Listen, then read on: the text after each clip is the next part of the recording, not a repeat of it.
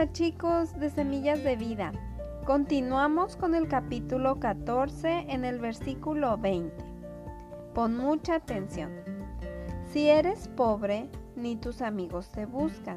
Si eres rico, todo el, todo el mundo es tu amigo. No debes despreciar al amigo. Si eres bueno con los pobres, Dios te bendecirá. Los que piensan hacer lo malo cometen un grave error. Los que procuran hacer lo bueno reciben gran amor de Dios.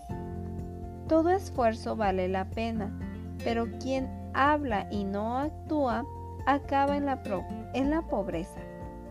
La riqueza del sabio es su sabiduría, la pobreza del tonto es su estupidez. El testigo que dice la verdad salva a otros de la muerte, pero hay testigos mentirosos.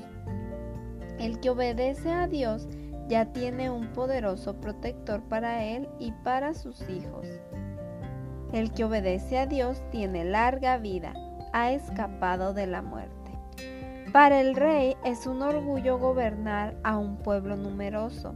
Qué vergüenza es para él no tener a quien gobernar.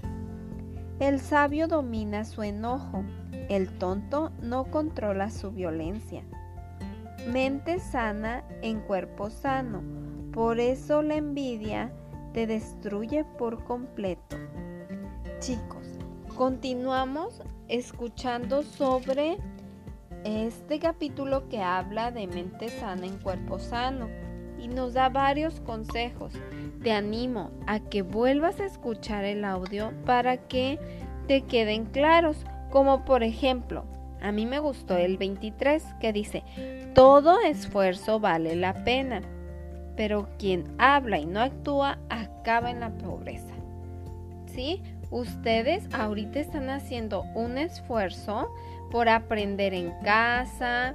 Ha sido muy complicado, ¿verdad? No estar cerca de tus amigos y de tus maestros. Pero ese esfuerzo que ahorita están haciendo va a tener un gran fruto. Te animo a que continúes.